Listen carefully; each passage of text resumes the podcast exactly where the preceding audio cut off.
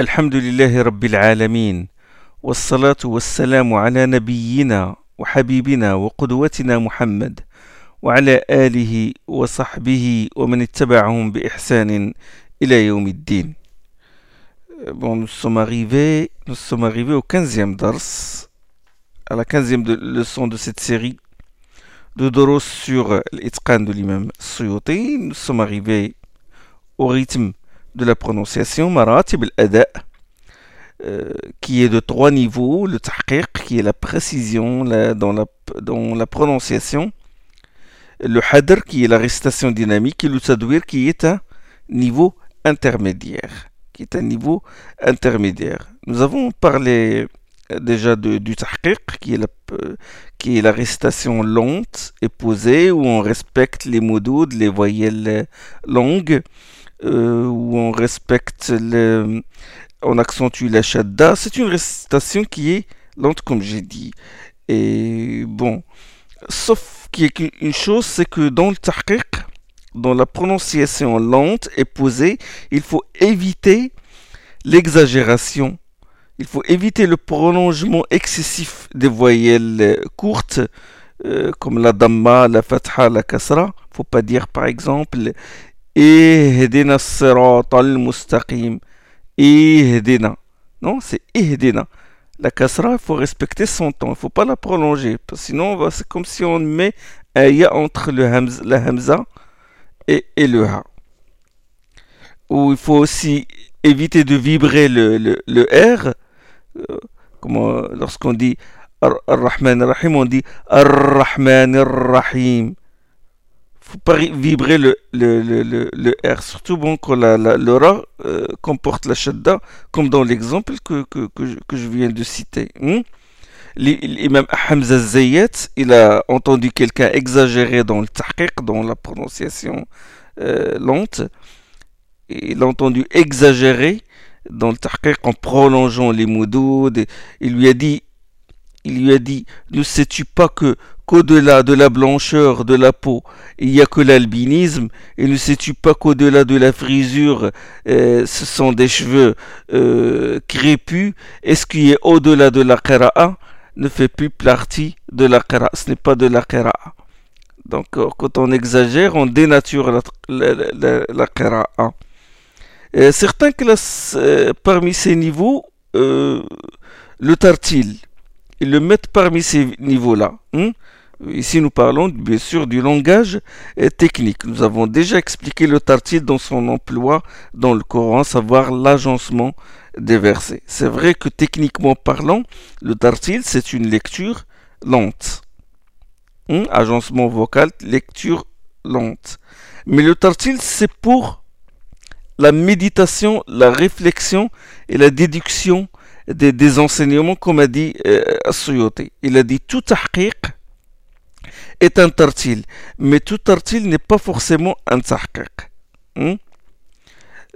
Donc, euh, mais c'est vrai que euh, normalement le, le, tartil s'applique au tahqiq et il s'applique au hadr, la récitation dynamique, et il s'applique à la, récitation intermédiaire. Hein?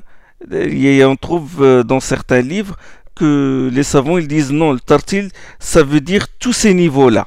Du moment qu'on qu prononce bien les lettres et qu'on respecte, comme psalmodie, on articule bien les, les, les, les, lettres et on respecte les, prolongations des voyelles, c'est du tartil. Bon, le deuxième niveau, c'est le hadr. Le hadr, hadr c'est marcher rapidement, c'est dévaler, c'est dévaler, descendre une pente. Hmm? C'est, ça le hadr. Même en derja, on dit hadura. Hadura, ça veut dire une pente. C'est comme tu descendais d'une, pente. Tu descends rapidement. Donc, hadr, c'est récitation dynamique. C'est l'opposé du tahqiq. On raccourcit, ce qu'on, qu'on appelle l'khtilas, on raccourcit les voyelles, on fait le qasr, on ne prolonge pas certaines voyelles. Les, hmm, euh, surtout le, le, quand il, y a, il s'agit du med euh, munfasil, il s'agit du med disjoint quand, euh, quand la voyelle euh, se trouve, la voyelle longue se trouve dans une mot et la hamza se trouve dans le, le, le, le mot suivant comme qalu amanna ya qalu le verbe et amana, le verbe amana. Et on prolonge entre les deux. Qalou, amana, c'est ce qu'on appelle le mad al Dans le hadr, on ne le respecte pas. Hmm? Hmm? On ne prolonge pas ces, voyelles-là. Hmm? Et on diminue aussi les arrêts. Euh, le but, c'est quoi? Le but du hadr, c'est de réciter le plus grand nombre de versets. Comme quand on répète ce qu'on a appris par cœur ou quand on fait la prière du tarawih. Certains imams, ils récitent dans la prière avec le tahqiq. Hein, font souffrir les gens, surtout s'ils n'ont pas une, une belle voix. Euh, aussi, quand on a un hizb quotidien, on récite par le hadr. On s'est fixé par exemple un hizb, une partie du Coran, quotidiennement. Bon, on récite par le hadr. Hein. Seulement, il faut éviter de réduire le ton de certaines voyelles plus qu'il n'en faut. Hein. Il faut éviter aussi d'étouffer la runna, la, la, nasalisation de certaines voyelles. Il faut éviter ça dans le hadr, c'est-à-dire tout en faisant le hadr, tout en faisant la récitation dynamique, on respecte, on articule bien les mots, on respecte certaines mots certaines prolongations. Hmm. Et on évite aussi de rentrer certaines, d'insérer certaines euh, lettres dans d'autres. Hein, surtout celles qui n'acceptent pas l'élision, comme quand on lit on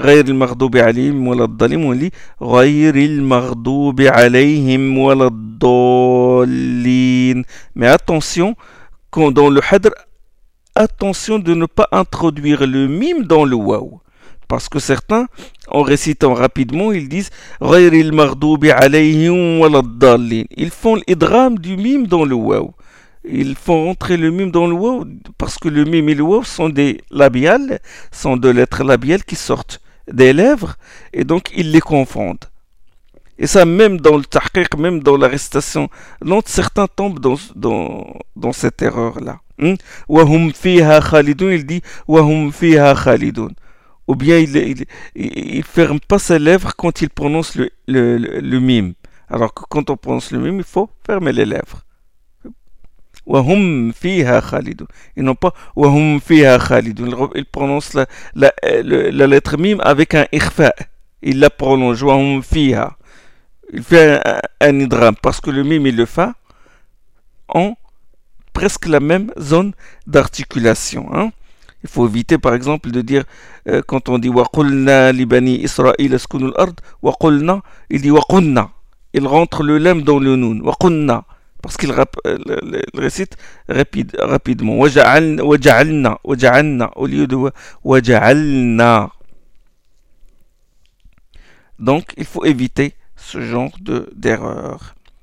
le troisième niveau, c'est un niveau intermédiaire entre le hadr et le tahqiq. C'est ce qu'on appelle le tadwir. C'est cette manière qu'adoptent la plupart des imams des qira'at l'imam Suyuti. Il a dit Madhhabu sa'ir al-qurra wa sahha an jami' al-a'imma. Ibn al-Jazari a dit que le tartil recommandé dans le Coran visite cette méthode-là. Ça, c'est le propos d'Ibn al-Jazari.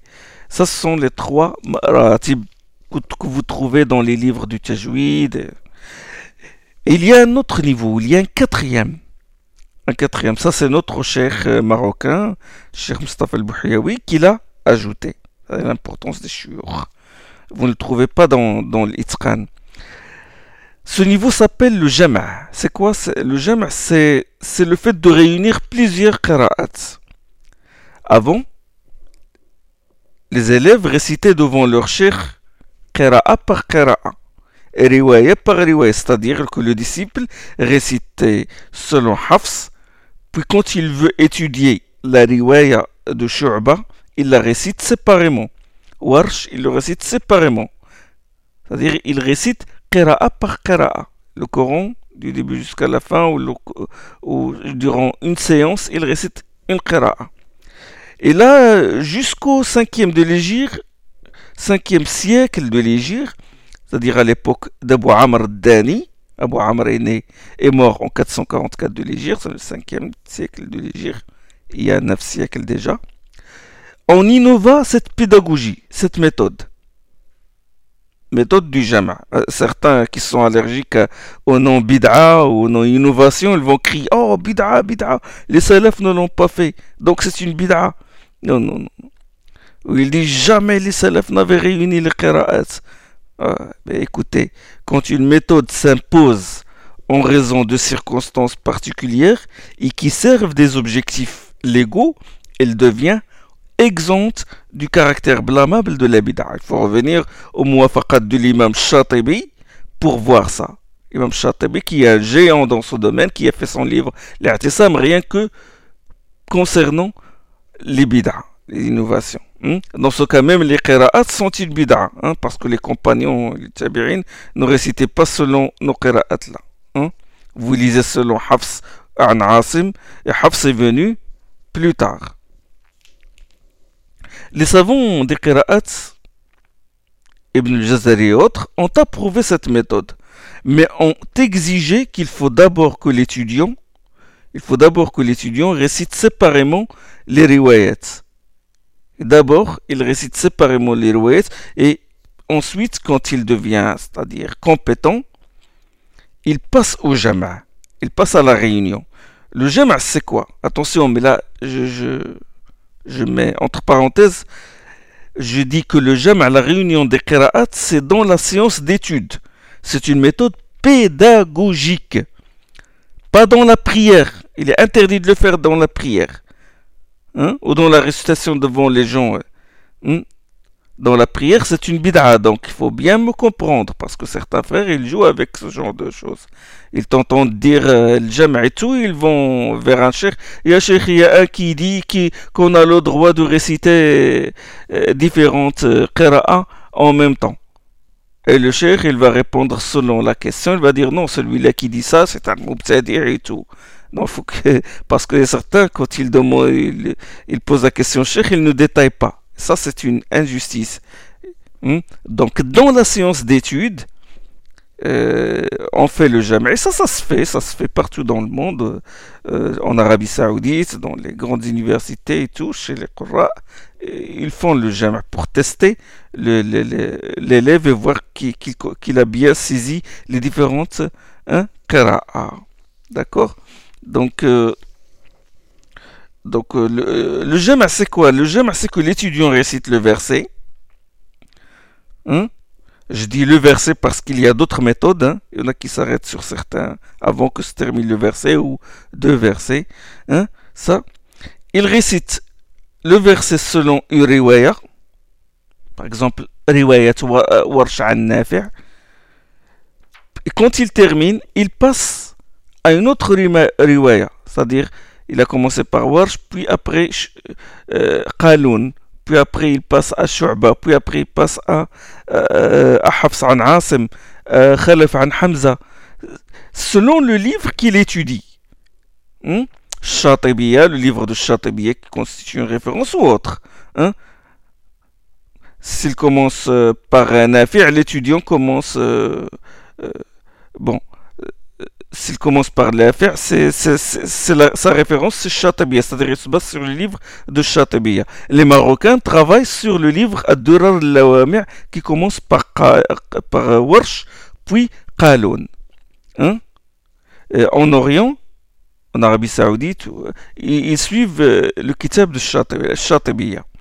Hein? Ils récitent riwayat par riwayat. Comme par il dit أم تريدون أن تسألوا رسولكم كما سئل موسى من قبل ومن يتبدل الكفر بالإيمان فقد ضل سواء السبيل Ça c'est Qaloun. Qaloun est ici, ici comme Asim, comme Qira'at Asim. Hmm? أم تريدون أن تسألوا رسولكم كما س...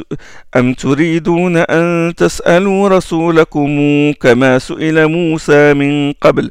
ومن يتبدل الكفر بالإيمان فقد ضل سواء السبيل. أن تسألوا رسولكم كما س... لا med il a fait le med du mime du de رسولكم il a رسولكم de harakat. Ça, c'est Qira'at Qaloun, une autre Qira'at de, de de Qaloun, et il rentre avec Qaloun ibn Kathir al-Makki. C'est comme ça qira'at al-jam'. Il lit, il récite au début comme ça avec Qaloun, après une autre euh, riwaya de Qaloun, et là, Ibn Kathir al-Makki, il entre, et il, dit par exemple أم تريدون أن تسألوا كما سئل موسى من قبل ومن يتبدل الكفر بالإيمان فقد ضل سواء السبيل Ça رواية ورش J'ai prolongé bilimani et j'ai fait l'insertion, l'élision du del dans le da. ومن يتبدل الكفر بالإيمان بالإيمان فقد ضل non je فقد ضل سواء السبيل. Rentré le del dans le date ça c'est رواية ورش? أم تريدون أن تسألوا رسولكم كما سئل موسى من قبل ومن يتبدل الكفر بالإيمان فقد ضل سواء السبيل. J'ai prolongé. Ça c'est une autre riwaya c'est riwayat ورش selon un autre tariq c'est une prolongation bilimani. Hmm? Une autre أم تريدون أن تسألوا رسولكم كما سئل موسى من قبل ومن يتبدل الكفر بالإيمان فقد ضل سواء السبيل Ça رواية خلف عن حمزة? خلف عن حمزة il fait pas l'idgham avec l'analysation entre le noun et le ya ni avec le nun et le wa. Il dit pas il dit directement. Et il fait le secte, la pause silencieuse. Il dit bil faqad dalla sawa sabil bil iman. Il fait le secte. Ça c'est caractéristique de Khalaf Hmm? Parce que Hamza aussi il fait l'idram du del dans le dad. Hmm? Ça c'est qira'at al-jam', c'est-à-dire l'élève il récite. Riwaya par riwaya et, le cheikh il dit arrête, qu'est-ce que tu as fait ici? Pourquoi tu as fait l'idram ici? Pourquoi tu as fait le sect ici? Hein? Et l'ordre c'est selon le livre qu'il travaille. Hmm? Euh, nous allons passer dans, passer à l'élocution, c'est-à-dire la manière d'articuler le son les, les, sons récitant le Coran. Pas, nous venons de parler du, du rythme de l'élocution de Maratib al-Ada. Mais si nous abordons l'élocution, c'est ce qu'on appelle l'ilm al-Ada. Nous sommes toujours sous le chapitre du, le grand chapitre du Tartil. Alors, l'élocution coranique se divise en deux. L'ada al-khas, l'élocution spécifique, et l'ada al-mushtarak. L'ada al-khas l'ada al-mushtarak. L'élocution spécifique, normalement, c'est une élocution propre à chaque qari. C'est la science des qira'at. Hein? Hein? C'est-à-dire comment tu récites la qira'a de Asim, ou la riwaya de Hafs, ou la riwaya de Hafs selon les, les différents toroq, tariq al-Hashimi, etc. Ou euh, comment tu récites selon la qira'a de Nafi' ou la riwaya de Warsh. ولا رواية قالون ولا رواية ورش selon le طريق الأزرق ou selon le طريق الأصبهاني c'est ça l'élocution spécifique l'élocution spécifique il se fonde sur deux piliers si vous voulez. Sur les règles fondamentales c'est ce qu'on appelle les usul et, ce qu'on appelle le farsh.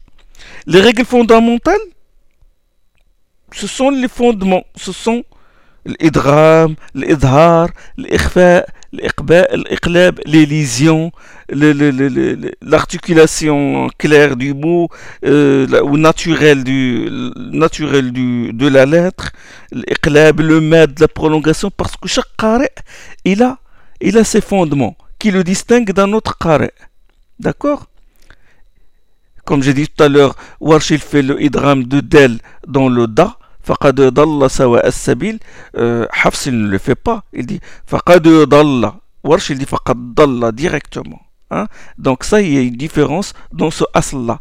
Donc, les osul, ils sont une traîne trentaine de usul de fondements hein, l'Ikhfa, l'Izhar, l'Iqlab, le l'Waqf, l'Ibtida donc une série, on va en parler Inch'Allah et, euh, et, le deuxième pilier sur lequel repose l'élocution spécifique c'est ce qu'on appelle le farsh le farsh c'est des noms qui sont dispersés dans le Coran, mais qui n'obéissent pas au, sol, qui n'obéissent pas à ces règles fondamentales. Comme وَمَا يَخْدَعُونَ إِلَّا أَنفُسَهُمْ رواية حفص et رواية ورش وما يخادعون إلا أنفسهم hein? ننشزها ننشرها تبلو تتلو مما خطيئتهم مما خطيئاتهم donc il y a des mots comme ça qui sont dispersés et qui diffèrent d'une qira'a à une autre. Nous allons commencer par, euh, par l'élocution commune, l'ada al-mushtarak. Ça, c'est le plus simple. C'est-à-dire commune à tout à tout Tous les qurra récitent, c'est-à-dire en, en, cette élocution-là. Hmm? C'est ce que les savants appellent, c'est ce que les savants appellent généralement le tajwid le tajwid, l'élocution commune. Hmm? Euh, commune à toutes les qira'at, c'est-à-dire ce qu'on appelle les zones articulatoires des lettres. Makharij al-huruf. Hmm?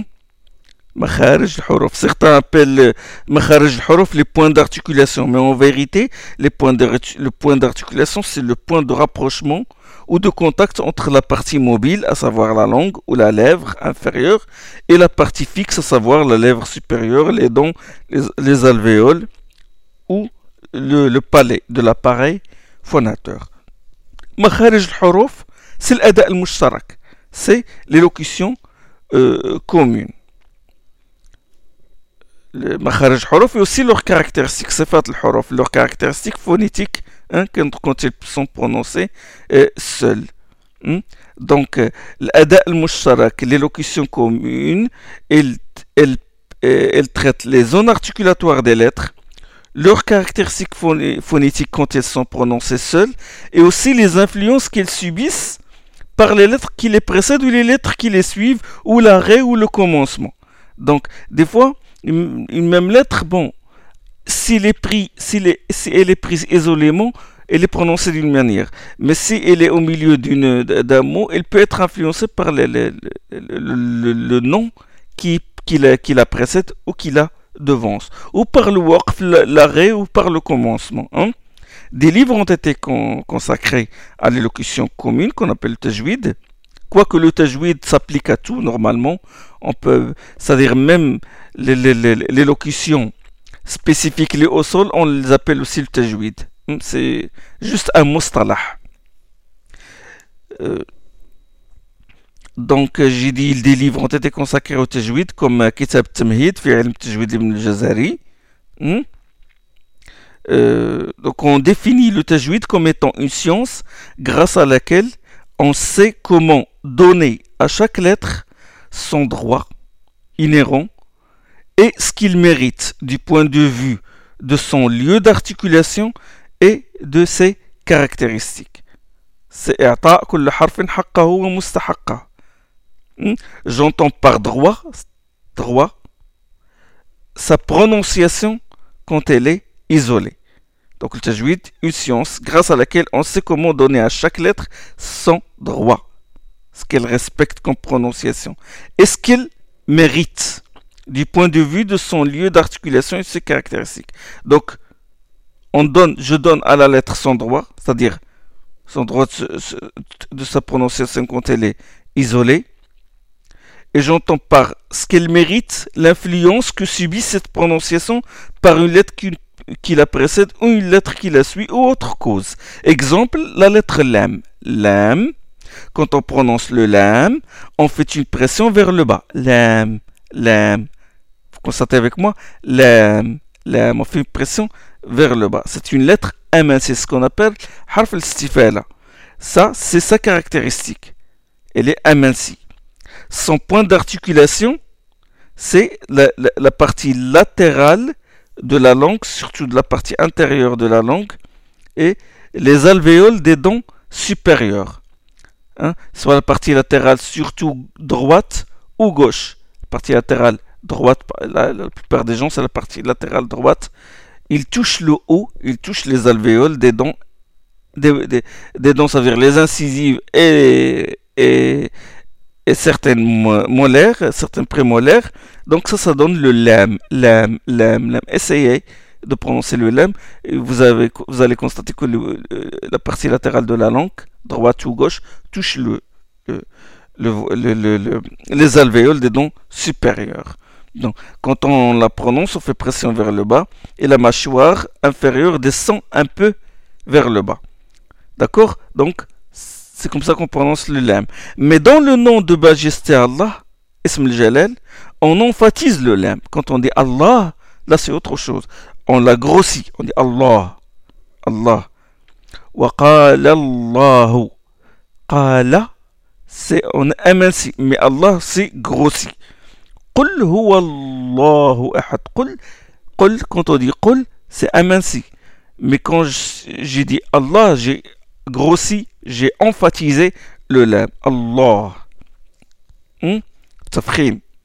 Donc, euh, ce hukm contingent est dû à quoi? Il est dû à la majesté d'Allah. Donc c'est un hukm arid, c'est un c'est la majesté d'Allah, puisque il s'agit du nom d'Allah, donc il, convient que je grossisse, que j'emphatise le lam. Hmm? D'accord?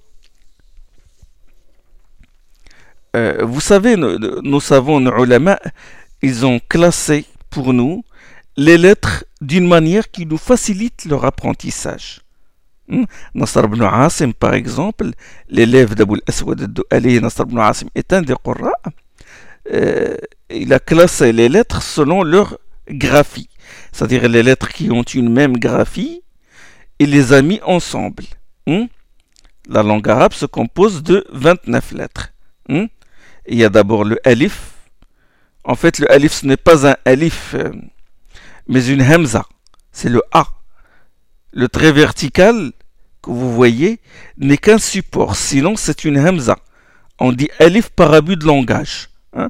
Sinon c'est une hamza. Hamza wasl, soit c'est une hamza qui est muette lors de, la réunion, lors de la, quand au milieu d'un mot, ou quand on fait la liaison, cas de liaison, ou hamza tahqiq qu'on la prononce A.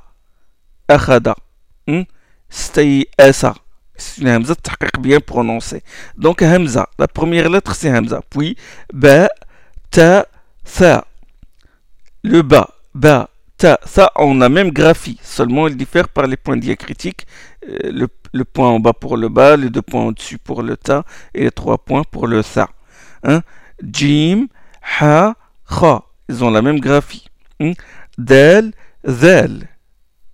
Ra, زاي سين شين صاد ضاء طاء ظاء عين غين فاء قاف كاف لام ميم نون هاء واو ألف puis le ya. Normalement alif, mais ils écrivent l'am alif, ils écrivent le lam et puis ils mettent le alif après. Hmm? Euh, on appelle ça la alif, mais normalement, c'est un alif. Et puisque le alif doit être précédé d'une lettre, le alif doit être précédé d'une lettre, parce que c'est une voyelle de prolongation, la, ma, ta, les savants ont choisi le lam. Hein? Ce n'est ni la qui introduit la, négation ou la prohibition, mais le alif. Le alif, qala, ja'a, c'est alif. Le Qurra, concernant la science de l'élocution commune, par souci pédagogique, classe pour l'élève les lettres selon leur zone d'articulation. L'imam Shatibi, ce génie, ce grand imam, Al-Qasim ibn Firro, euh, qui est né en 588, 538 euh, de l'Égypte, c'est-à-dire euh, vers le 12e siècle après Jésus-Christ, c'est-à-dire vers les années 1100, euh, en Espagne musulmane, au Andalus, il est mort, il est mort en, euh, il est mort vers le 12e siècle, c'est-à-dire vers euh, la fin, vers 1194, 80, c'est-à-dire la fin du, du, du 12e siècle. À ne pas confondre bien sûr avec le Chatibi, l'imam Chatibi Abu Ishaq, l'auteur des Muwafaqat et l'auteur du Kitab l'Artisan, parce qu'il y a des siècles qui, les, qui, à peu près deux siècles les séparent. Hmm? Euh, certains frères ne connaissent pas ces grands imams. Ils ne connaissent pas les, trésors du ilm que détient le Maghreb. Le Maghreb a négligé, c'est vrai, le Maghreb, il a négligé son patrimoine et il a laissé un vide sur ce plan. Le Maghreb détient une grande école du fiqh, grande école d'exégèse. Hein? Abu Hayyan al-Andalusi, l'imam euh, Ibn Atiyah, c'est une grande école. Mais malheureusement, il a laissé ce vide qui a été comblé par les savants d'Orient, du Sharq. Nous les remercions d'ailleurs euh, énormément pour ce travail. Ils sont nos références et le ilm, bien sûr, ne connaît pas de, frontières. Mais le problème n'est pas, ce ne sont pas les ulama. Mais le problème, c'est certains frères qui ont voulu imposer certaines choses qui caractérisent l'Orient en Occident. Au Maroc, en Algérie, en Tunisie, euh, vous savez, c'est ce qui a fait qu'il y ait parfois des heurts entre certains frères qui n'ont pas la sagesse et qui veulent imposer, qui, qui dans leur tête, le fiqh et toute la science, le ilm, c'est l'Orient, c'est le madhab hanbali. Ils ne connaissent pas, c'est le problème de diversité, ils ne connaissent pas les autres écoles, ils ne connaissent euh, pas le patrimoine dont jouit le, Maroc, l'Algérie, la Tunisie, toute la civilisation qui a été bâtie sur, sur ce fiqh-là et sur ces hauts là la civilisation arabe en Espagne. Euh, chaque région normalement, où chaque pays a un patrimoine et suit une école. Hein? Les Maghrébins, euh, les Maghrébins, ils se prévalent euh, du, du kitab de, de Tamhid ibn Abd al-Barr ou de son autre livre, L'Istidkar, un chef-d'œuvre, et ils ont tout à fait raison de, de, de, de se vanter de ce, de ce grand livre. Hein, les Shafi'ites, et ils se vantent d'avoir le livre Al-Majmou' de l'imam Nawawi, hein, le madame Shafi'i qui est en Égypte et en Indonésie et dans d'autres pays, et ils ont tout à fait raison de, le, de, le, de s'en vanter. Les Hanafites, ils se prévalent du kitab Bada'i' Sana'i' fi tartib shara'i' dans le fiqh d'Abu Bakr al-Kassani, et ils ont tout à fait raison, c'est un chef-d'œuvre, hein, chef-d'œuvre, il a été en avance par rapport à son époque dans la classification des, des, des chapitres de son livre. Les Hanbalites, il se prévalent du Kitab euh, al-Mourni de Ibn Qudam al-Maqdisi. C'est un chef-d'œuvre, oui, mais le fait de l'imposer et de dire que c'est ça la référence, c'est ce qui est plus proche du Dalil, sans respect pour les autres écoles, Subhanallah, faut, être, tu n'es pas un muhakkik pour juger que telle école est meilleure que telle école. Une école, c'est ça a duré des siècles, ça se prolonge durant 12 siècles, 12 siècles de savants, 12 siècles de muhaqqiqin, 12 siècles de, de, de, de, de, de ulama, de l'usul, de mufassirin. C'est tout un patrimoine, c'est tout un corpus. Tu ne peux pas dire que telle école est meilleure que telle école. Hein? Le Madhab Hanafi, c'est toute une dynastie, les Abbasides et la dynastie de, de, des Ottomans, le Khilafat al s'est fondé sur le fiqh hanafite. Vous vous rendez compte, là, le riche patrimoine dont détient euh, cette école-là. Donc, il ne faut pas être borné et monolithique dans son esprit, attention. Hein? Il y a des choses comme ça, des problèmes. La risala de Bezid al-Qirawani. Très belle risala dans l'aqida que les Maghrébins, connaissent. Pourquoi leur, imposer d'autres? Pourquoi leur imposer d'autres moutons du Aqidah alors qu'ils ont une risale, très belle risale. Les Hanafites, ils ont par exemple l'Aqidah euh, l'imam Tahawi, hmm, Tahawiya. Hmm. Ça, il faut faire très attention à ce genre de choses. Il faut respecter les diversités, il ne faut pas imposer certaines choses. Du moment, d'accord, quand une école a raison, quand est proche du Dalil, on le dit. Mais d'imposer certaines choses, parfois contre, contrevenir à certaines cultures et tout, non. Il faut être sage. Euh, revenons à l'imam Shatibi, ça c'est juste entre parenthèses. Shatibi, ce grand imam qui a fait un poème, il a fait un poème euh, de 1173 baits, c'est-à-dire que chaque bait, c'est un doublé, c'est deux vers. Bon, c'est en tout, c'est à peu près 2000 346 vers sur les sept C'est le, poème qui s'appelle Harz al-Amani ou C'est ce qu'on appelle Shatibiya qu'on enseigne en Arabie Saoudite et dans beaucoup d'autres pays dans le Qira'at. Hmm? Il a fait ce, grand poème et il a fait aussi dans euh, euh, il a fait un autre poème sur la graphie du Coran, sur le rasm, et un autre poème sur le nombre des versets du Coran. Il a fait un poème de 500 euh, baits où il résume le Kitab Tamhid d'Ibn Abd al-Bar al-Maliki, ce qui a expliqué le, c'est une explication de du Muatta de l'imam euh, Malik. Et cette Chatibiya, beaucoup ont fait l'explication. Hein. Euh, donc, euh, l'imam Chatibi, dans son poème Hirz al-Amani, Chatibiya, euh, les, élèves, enfin les, savants, ils font de ces poèmes, ils font ces poèmes scientifiques pour faciliter l'apprentissage aux élèves. Des fois, des fois certaines règles, ils, ils, font certaines règles, ils les mettent sous forme d'un poème pour que, pour faciliter sa récitation, euh, pour leur récitation par l'élève. Hmm? Et lui, l'imam Chatibi, il a classé les points d'articulation, les zones d'articulation des lettres en commençant c'est-à-dire du larynx jusqu'aux lèvres. Donc, قصيدة الشاطبية il dit وفي أول من كلم بيت جمعها سوى أربع فيهن كلمة أولى il a dit les deux les, dans le premier vers il a dit la première lettre de chaque mot des deux vers qui vont suivre sauf le premier mot dont les quatre lettres sont comptées donc il a cité lettre par lettre les mots qui sortent d'après leur zone d'articulation. Hein? Comme le hamza, le a et le ha, suivi du a, euh, suivi du, du ha, suivi du rein. Lui, il a fait ça sous forme de, de, de, de vers de poème. Il a dit Aha'a, hasha, غاو خلا قارئ كما جرى شرط يسرى ضارع لاح نوفلا رعى طهر دين تمه ظل ذي ثنى صفى سجل زهد زهد في وجوه بني ملا c'est-à-dire il a cité il a cité tous les huruf toutes les lettres selon leur ordre euh, de sortie c'est-à-dire leur, leur point d'articulation de, de l'intérieur vers l'extérieur Aha'a, Hasha, Rawin. Aha'a, il a dit les premiers, toutes les lettres qui composent ce, nom, ce mot-là. A, Ha, A. le hamza et le ha, il y a le alif et le ain.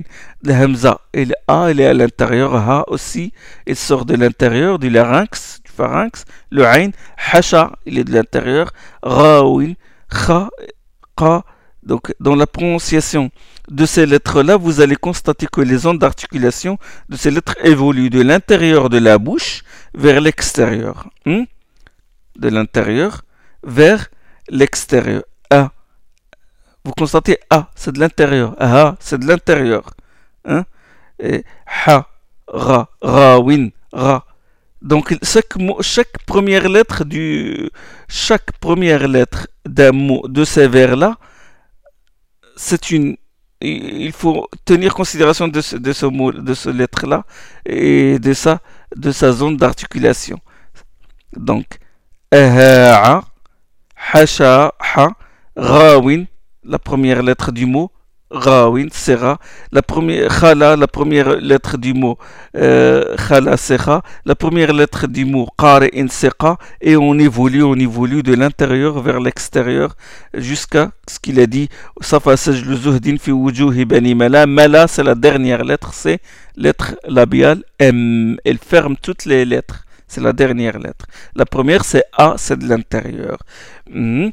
Donc, euh, avant de commencer les vers, je, signale que, les trois lettres qu'on prononce, ce qu'on appelle huruf al-med, ya, wa et alif, comme bi, bou, ba, euh, comme euh, le, ya, c'est bi, c'est un ya qui est précédé de la fatha et le wa précédé de la damma et le et, pardon le ya précédé de la kasra le waw précédé de la damma et le alif précédé de la fatha, ça les savants disent ce sont des lettres huruf al c'est-à-dire c'est ils sortent du creux de la bouche, ils sortent du creux de la bouche. Ba, bou, bi, c'est du creux de la bouche, c'est l'intérieur de la bouche. Hmm? C'est des consonnes, en fait c'est des consonnes converties en voyelles longues, le waw, le ya et le, sauf le alif, le alif il est toujours sakin le, le et le ya. Le wa et le ya. Parce qu'on peut dire wa, wailun. Ça, ça devient alors une consonne dans ce cas. Mais quand il est précédé d'une damma, ça devient une voyelle longue. Hmm? Bon, nous passons maintenant au vers. Le vers, les vers de ce poème-là. Bon, tu as la hamza, puis tu as la ha, puis tu, tu as la hamza, puis tu as la ha. Ce sont deux lettres laryngales. Hmm? Le, le, le, hamza et le ha. Euh, donc, euh, le hamza et le ha juste après. Les savants classent ces deux lettres parmi les lettres de la partie antérieure de la, de la gorge. On dit harufu aqsa al-halq. Hmm? Le ha il est comparable au h aspiré. Hmm? Comme homme. Euh, ou par, non, la hamza il est, il, est, il est comparable au h aspiré. Homme. Hein? Histoire. Hein? Seulement, il est plus intense. La hamza, il est plus intense en arabe. Le a. Ya'tuna. Ya'tuna. Le ha vient après. Ihdina. Ihdina. Ça, c'est le ha. Ihdina. Hein? Pour le ha, éviter l'aspiration très légère. Et il y a des frères qui disent Ihdina. Ihdina. Non, c'est Ihdina. Donc, j'ai la hamza, j'ai le ha. Et puis après, j'ai le ain. Ain. Le ain le Ain, ça se prononce Ain, et juste après, Hasha, Hain, c'est le Ha. Donc j'ai le Ain et le Ha. Donc il euh, faut les prononcer.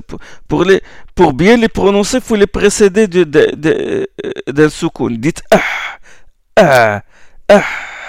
Ah, ces deux lettres sont lettres de la partie médiane de la gorge. Huruf ou wasat al-halq. Ain, c'est une pharyngale fricative sonore Hmm? Attention, le Ain arabe est plus profond que le Ain que beaucoup, que beaucoup prononcent. Hein? An'amta, certains prononcent An'amta, An'amta, An'amta. Il faut dire An'amta. C'est une sonore. Et le Ha, c'est une pharyngale fricative sourde. Ha, ha, ha. Il n'y a pas de contact de la langue avec le palais. Ha, ha. Ar-Rahman, Ar-Rahim. Ne dites pas Rahim. Rahim, dites ah, ah, si vous voulez bien le prononcer. L'autre mot dans ce vers-là, c'est euh, euh, Khala. Rawin Khala, la lettre Rein et la lettre Kha. La lettre Rein, puis la lettre, puis la lettre euh, Kha. Donc, Ach, Ar, Ach, il Mardoubi alayhim. Donc, le, Ra, c'est le R grassé. Seulement, il faut éviter de le vibrer. Il ne faut pas le vibrer. C'est-à-dire sans, sans battement. C'est une euh, consonne vélaire. Hein? Ra, ra. Le Ra, c'est la Jota espagnole. C'est ou en allemand on dit Aachen. Hein? C'est une poste dorsaux uvulaire sourde. Hein? On les appelle en arabe les lettres de la partie postérieure de la gorge. Huruf adna al c'est-à-dire on évolue de l'intérieur de la gorge vers l'extérieur. A, ha, puis j'évolue, a, puis j'évolue, ha. là j'approche, j'approche de, la bouche. ha, puis là, ra, puis ha. Donc j'évolue. Euh, donc euh, ça c'est ça c'est pour le, le, le, j'ai dit pour le ra et pour le, le.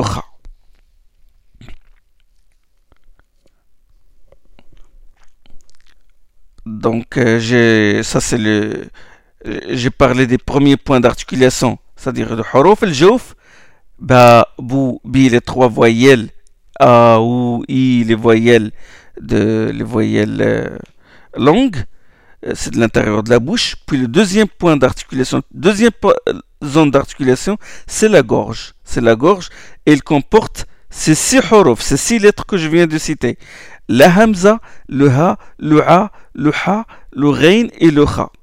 Hmm? Ça c'est huruf, huruf al-halq. L'imam Suyuti les cite dans le 34e chapitre euh, de son Itran dans le mode d'apprentissage du Coran. Hmm? C'est bon? Donc ça c'est la, deuxième zone d'articulation. Avant de passer aux lettres suivantes, nous allons parler un peu de l'anatomie du palais et de la langue. Hmm? Parce que de la langue sortent 18 lettres. Vous avez les lèvres. Je décris la partie euh, supérieure, hein, les lèvres, la bouche. Hein. Les lèvres, vous avez les lèvres, les dents, les alvéoles, vous avez le palais dur, et puis vous avez le, le, le, voile du palais qui est la partie molle. Et après vous avez, vous avez la, la luette ou l'uvule. Et la langue en matière de phonétique articulatoire est divisée en trois parties. La partie antérieure, la partie médiane, puis la partie postérieure. Hein. Le segment pharyngien euh, qui est tout au fond, non, on ne le compte pas. Donc de la partie postérieure de la langue, il sort la lettre qaf qaf. Quand la partie postérieure frappe le voile du palais, ça nous donne qaf. Dites aq. Aq, c'est une occlusive vélaire, dorso-vélaire, si vous voulez. Hmm? C'est euh, plus près, vous avez plus près du qaf vers la partie antérieure du palais, vous avez la lettre K. Kaf. Donc qaf, s'il y a un blocage complet de l'écoulement de l'air, de, l'air euh, au niveau de la bouche, hein, du, du, du, pharynx. C'est une occlusion momentanée du conduit vocal. Et la percussion, et la partie dorsale de, de, la lèvre, il touche le, le, palais, le, enfin le, le, voile du palais, ou vers, c'est-à-dire plus profond vers, la, vers, euh, vers euh, à l'intérieur. Juste après le kaf, j'ai dit le kaf. Le k, c'est une dorsovélaire. Hmm? C'est-à-dire euh, une dorsovélaire, il touche, euh, il touche le voile du palais. K, k. Il y a k. Et vers l'extérieur, il y a k. Ces deux lettres sont des lettres de la partie postérieure de la langue. Hmm? Je continue. Alors, j'ai k et j'ai le k. K, k, kaf. Et si je relis le poème, j'ai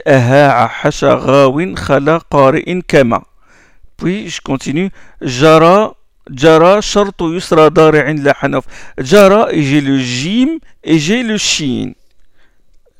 De la partie médiane de la langue il y a la zone d'articulation de la lettre jim shin et de la lettre ya. Et le lettre ya commençons par le jim. Le jim faut me suivre. Le jim mes frères et sœurs le jim, le jim de la langue arabe est différent du, du J, la lettre G français. Le G français est une fricative. Hein. C'est une fricative. Il y a, il y a resserrement du conduit euh, vocal sans fermeture complète de, de, euh, de celui-ci. Il y a toujours de l'air qui passe. Hein. Il y a toujours de l'air qui, qui passe dans le chenal phonatoire, hein, n'est-ce pas? J, euh, J, J. La, langue, elle touche pas le haut, le palais. Hum, le jim arabe est une occlusive, c'est-à-dire à un moment, il bloque l'air. Hum, il y a fermeture du, du chenal expiratoire. Hum. Tabarak alladhi ja'ala. Ja'ala, et non pas ja.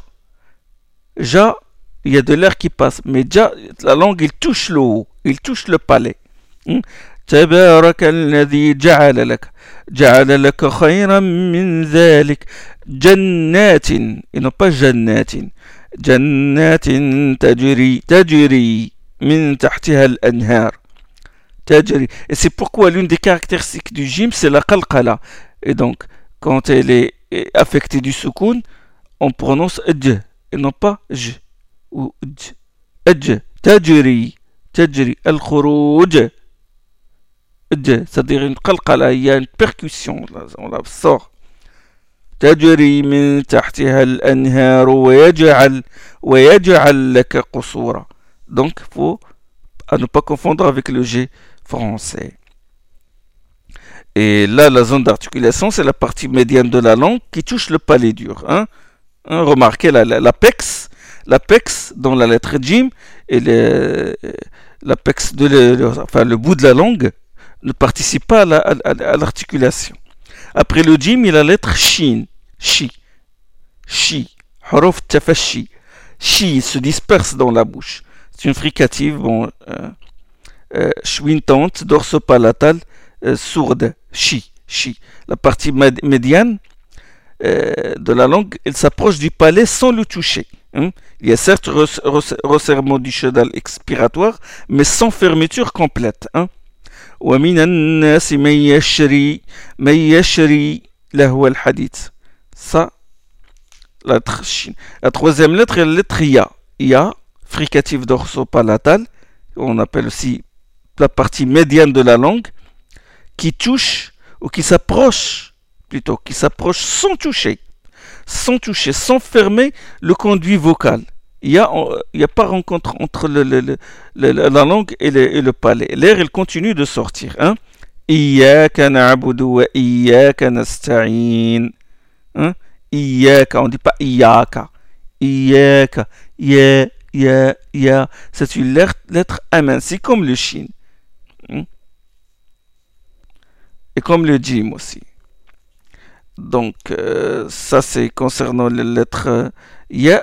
فلما استيئسوا منه فلما استيئسوا منه خلصوا نجيا يا أي donc il a remarqué avec moi que la partie post-dorsale de la langue se contracte ouvrant le conduit le conduit vocal la pointe de la langue la pointe il descend hmm? touche l'alvéole des dents inférieures concernant l'ia ya ya ya ya là le bout de la langue il touche le bas hmm? Donc ça c'est concernant la partie médiane de la langue. La bordure de la langue maintenant. De cette bordure, si je revois le poème, il me dit la C'est le dad, l'am et le nun. Bon, la bordure de la langue, de cette bordure sort le da. Le da c'est quoi? C'est le dé emphatique. C'est-à-dire tu as les deux parties latérales de la langue qui s'appuient sur, euh, sur le palais. Hmm? sur la jonction alvéole, euh, alvéole et les molaires. Hmm? Tu as la langue, les deux parties, le bout, le bout, la partie latérale, il touche, il touche le palais, les dents supérieures, et il touche aussi les molaires. Hmm? Et il est vrai que la partie post-dorsale de la langue participe à ce contact avec le palais, mais la pression vient surtout des parties latérales de la langue. Da, da, da, da, da, da, da da, da. Et elle touche les bouts de la les, les, les parties latérales touchent les, les, les, les, les, molaires. Hein? Et il touche le ad, ad, voilà, Il y a glissement, c'est-à-dire c'est une occlusive. Il y a fermeture du chenal expiratoire. Et sous cette pression, il y a la langue est poussée légèrement jusqu'à toucher le, le, le bas des dents supérieures et les alvéoles. Hmm? il est un peu. Da, da. Ben, si, si, vous appuyez par l'apex, le bout de la langue, vous allez prononcer un del emphatisé et non pas un da. Le da, c'est la partie latérale qui touche les molaires. Hein? Et quand un débord de la partie antérieure de la langue et son bout entre en contact avec les alvéoles et la région prépalatale, ça donne le lam. Le lam. Alhamdulillahi Rabbil Alamin. Ça, au niveau de la prémolaire, hein, l'âme, et aussi de la canine, hein, et aussi les deux incisives. Il y a des droitiers et des gauchers concernant le lame. Hein, il y a une partie qui touche ces, endroits-là. Hein. Donc l'âme, c'est comme ça. Et Ensuite, il y a l'apico-alvéolaire, le non. Là, c'est de l'apex. Là, ça sort le, bout de la, langue, la partie antérieure de la langue qui entre en contact avec l'alvéole des incisives supérieures et bloque le son qui passe dans la fosse nasale. Parce que c'est une lettre nasale. Hein, pour vous rendre compte, pour vous rendre compte de la lettre non, vous bouchez vos narines Là, vous allez bloquer le nun. Vous ne pouvez pas prononcer le nun. Si vous bouchez, vous, vous étouffez la lettre nun. Hein. Si vous fermez, vous bouchez votre, vos narines, vous ne pouvez pas prononcer le nun. Donc, il bloque, le bout de la langue bloque l'air et le son, il passe dans la fosse nasale et ça te sort ce, ce nun-là. Hein? Nun. والقلم وما يسطرون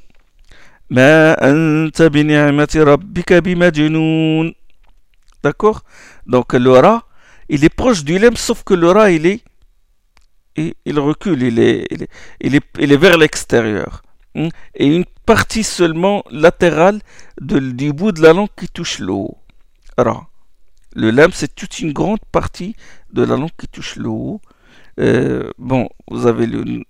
J'ai dit, j'ai parlé du ra là. Donc le nun, c'est le non, c'est ce que je vous ai dit, il bloque et ça passe, le son passe dans la face nasale. L'aura, l'aura, c'est la lettre qui vient après, c'est la pointe de la langue, elle est approchée des alvéoles, des incisives supérieures. Il y a, il n'y a pas d'occlusion dans l'aura, puisque l'air, il continue de passer. C'est un léger contact avec le palais. Le palais. À ne pas rouler, bien sûr. Attention, à ne pas faire le, le, le, le, rouler français, hein, le Surtout quand il y a la shadda, vous dites pas, vous ne dites pas Ar-Rahman Ar-Rahim, vous dites Ar-Rahman, Ar-Rahman Ar-Rahim. Hein? Il y a un creux qui se fait au milieu de la langue. Euh, l'aura, seulement l'aura, il se prononce de deux manières. Il y a l'aura aminci et l'aura emphatisé. Hein? Le, point d'articulation est le même. Mais il y a le cellulaire. Ça, c'est d'après les situations. Quand est-ce qu'on peut le prononcer? Ça, c'est autre chose. Hmm? Normalement, le ra qui est affecté d'une kasra, il est toujours aminci. Donc, nous avons parlé du lam, lam, nun, ra, lam, nun, ra, ra'a. Et puis, si je suis les, les vers du poème,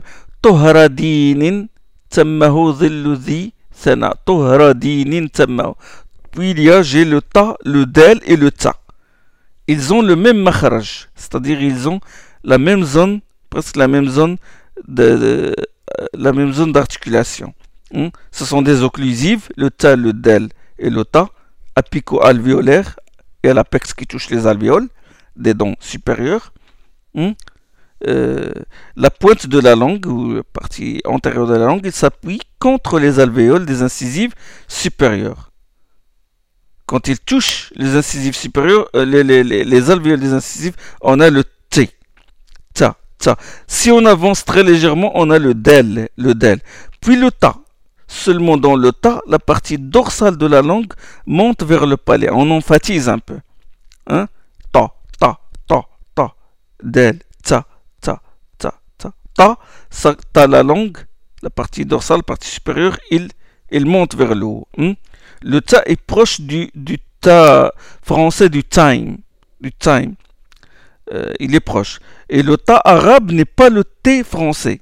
Mais quand le, le, le, le, euh, le t est suivi de la lettre A comme table, table, c'est c'est proche. Hein? mais il est emphatisé. Attention, le ta, il n'est pas comme le t français. T, t, t. Même quand vous dites table, c'est à peu près la même chose, mais il est plus emphatique. Le ta, ta, ta. وقال الطائفة ta, ta. Il y a ta emphatique. Hmm? Bon, après ces lettres-là, nous avons les apicodontales. Les apicodontales, za, puis le zel, puis le sa le za, puis le zel, puis le sa. C'est-à-dire que vous avez le bout de la langue, le bout de la langue, il entre en contact légèrement avec les, deux incisives euh, supérieures. Avec les, deux incisives euh, supérieures. Le bout de la langue. Il ne faut pas rentrer la langue à l'intérieur de la bouche. Il ne faut pas la sortir. Za, za, za, za. Enfin, avec le, le bout le bout des deux incisives supérieures. Va et zal et ça, c'est avec le bout. Donc, j'ai dit, il ne faut pas entrer la, langue à l'intérieur de la bouche, il ne faut pas la sortir. Certains, ils prononcent le za et, le quart de leur langue euh, est à l'extérieur. Non, c'est pas comme ça qu'on fait. Donc, le, le ça, il y a de l'air qui qui sort, ça laisse passer de l'air. Le za, c'est un za emphatique. Donc il y a une différence entre le da et le za. Le da emphatique, c'est l'intérieur. L'intérieur. Et vous avez les, la partie latérale des, deux parties latérales de la langue, ils touchent les molaires les, les alvéoles des molaires, alors que le za, vous avez le bout de la langue qui est mis en jeu. C'est le bout de la langue qui touche le bout des, des, incisives euh, supérieures. Za, za, sa. Ensuite, vous avez les trois sifflantes. Sad, puis sin, puis za. Hmm? Safa, sajlu, zuhdin. Sad, puis sin, puis za. On les appelle en arabe la même chose, huruf safir, les sifflantes. Le bout de la langue, il touche la face antérieure des deux incisives inférieures. Sad, sad, sa, sa, sa, sin, sin, sin, sin, sin. Les deux incisives du milieu. Hmm? Donc seulement la position de la partie dorsale de la langue et aussi euh, euh, les dents euh, supérieures participent à cette phonation. Et c'est ce qu'on a c'est ce qui fait qu'il y ait une sifflante. Hein? D'accord? Donc on a le sa, j'ai dit le bout de la langue, il touche la face antérieure antérieure des, des, des deux incisives euh, des, deux incisives. C'est bon? Donc, euh, les deux incisives inférieures. Donc, ça, sin, sin. Quand je dis à l'intérieur, c'est-à-dire la partie, c'est pas, c'est pas, c'est pas, c'est pas antérieur, mais à l'intérieur. C'est-à-dire la face qui est à l'intérieur de la bouche. À l'intérieur. Vous avez le bout de la langue. Il touche, il touche cette face-là qui est à l'intérieur. Des incisives inférieures qui sont au milieu. D'accord? Comme j'ai dit, la position de la, partie dorsale de, de, la langue et aussi des dents supérieures participe à cette fondation. Hein et c'est ce qui fait qu'on passe d'une dent sifflante à une autre. Hein le sad, il est un sad emphatique. Il y a une pression vers le haut. Il y a une pression vers le haut. La langue ne touche pas le palais. Hein ce ne sont pas des occlusives. Ce sont des constructives, c'est comme dans le langage, euh, comment dit, dans le langage phonétique. Euh, dans certains livres du tajwid, vous, pouvez trouver dans des dessins, euh, les, dessins de la position de la langue, ils ont mis la langue en contact des incisives supérieures, quand il s'agit des sifflantes, ce qui est faux. Il faut faire très attention à ça. Certains prononcent le sad en arrondissant les lèvres. Ça, ça ne se fonde sur aucune preuve en fait. Aucun des imams des qira'at ni des grammairiens n'a dit que les lèvres participent à la prononciation du sad. Ni Abu Amr Dani, ni Ibn al-Jazari, ni eh, eh, Ibn al-Jinni, ni autres. Hmm? Ils arrondissent, les disent et puis ils arrondissent les, ses lèvres. Non, il ne faut pas arrondir les lèvres. Hmm? Nous avons alors terminé les, les ondes d'articulation qui se situent sur la langue, l'isania, le huruf l'isania, et il nous reste les labiales les lèvres, au niveau des lèvres. Les labiales, il y a le fa, puis il y a le waw, puis vous avez le bas, puis le mime. C'est le mime qui est le dernier. Hein? La lettre fa est certes une labiodontale. Seulement, il ne, se, il ne se prononce pas exactement comme le F français. Hein? Surtout quand le fa est suivi de la voyelle fa, falaise. Euh, la voyelle A, quand on dit falaise, quand on dit, bon, femme par exemple, ça se prononce comme ça. Euh, et on a grossi. En français, on dit falaise, on grossit. Euh, famille, famille, on grossit le, F. En arabe, non. Le fa est prononcé aminci. F, F. Et donc le bout, le bout des incisives supérieures entre en contact avec l'intérieur de la lèvre inférieure. Vous avez le bout des incisives supérieures, il touche la lèvre l'intérieur de la lèvre inférieure, l'intérieur, et pas le bout, pas l'extérieur. Hmm? Si jamais vous appuyez avec vos incisives supérieures l'extérieur de la lèvre, ça va vous donner une fa grossie. Fa, fa, fa. Et c'est pas comme ça. C'est fa, fa, fa, fa, fa. Le wow, bon, le c'est une arrondie. On arrondit les lèvres. Et puis le bas, c'est un bas aminci. Tabaraka. On dit pas tabaraka. Tabaraka. Ba. فا تبارك الذي جعل في السماء بروجا با pas le ba d'accord le mime aussi c'est un mime aminci et non pas un mime grossi c'est pas comme on dit maman c'est ma وما non pas وما أتاك وما وما وما آتاكم الرسول فخذوه avec le mime la bouche se se ferme et c'est la dernière zone d'articulation Hein? Sont euh, là concernant les makharij al les zones articulatoires, les zones articulatoires des, des lettres. Nous allons passer maintenant euh, Inch'Allah, je vais remettre ça au dars prochain, l'élocution spécifique, l'aida al-khas. Euh, bon, je m'arrête euh, à l'élocution commune et les maharij al-huruf.